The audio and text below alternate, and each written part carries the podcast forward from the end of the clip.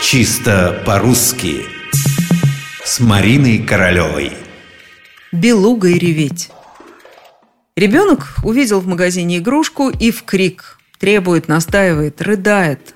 Немного успокоился он только после того, как продавщица спросила его «Что ж ты, мальчик, ревешь белугой?»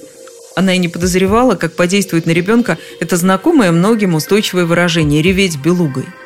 В общем, внимание мальчика удалось переключить, и вот он уже идет с мамой за руку от прилавка и спрашивает, что такое белуха. Этот детский вопрос нам очень кстати. Даже некоторые языковеды предполагали, что правильно говорить не белугой, а белухой. Они разъясняли, что белуха – это полярный дельфин, способный реветь. Но не знаю. Словарь русской фразеологии под редакцией Макиенко уверяет нас, что для этой версии нет никаких оснований, что по-русски говорили и говорят только «реветь белугой». Реветь белугой, рыдать, плакать громко, безудержно и долго. Но вот кто такая белуга, нам еще только предстоит узнать.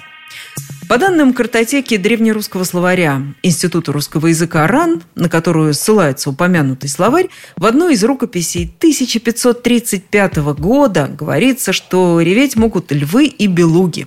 А дело в том, что издавна в русском языке слово «белуга» означало и крупную рыбу из породы осетровых, и полярного дельфина. И тому есть свидетельство аж с XVI века. В XIX веке в архангельских говорах полярный дельфин называется и белугой, и белухой. Причем на первом месте стоит именно белуга. Ну а потом эти слова окончательно разошлись. В современном русском языке белуха – единственное название полярного дельфина, а белугой теперь называют только рыбу. Так что ревет, скорее всего, морской зверь – полярный дельфин. Но называется он при этом белугой, так как раньше –